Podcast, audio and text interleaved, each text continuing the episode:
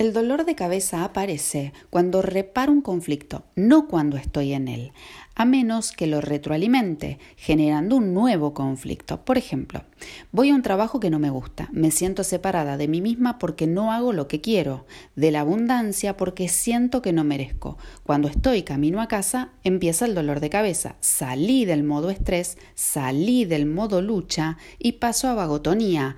Hago un edema, que es un exceso de líquido que ocupa un lugar y me duele la cabeza.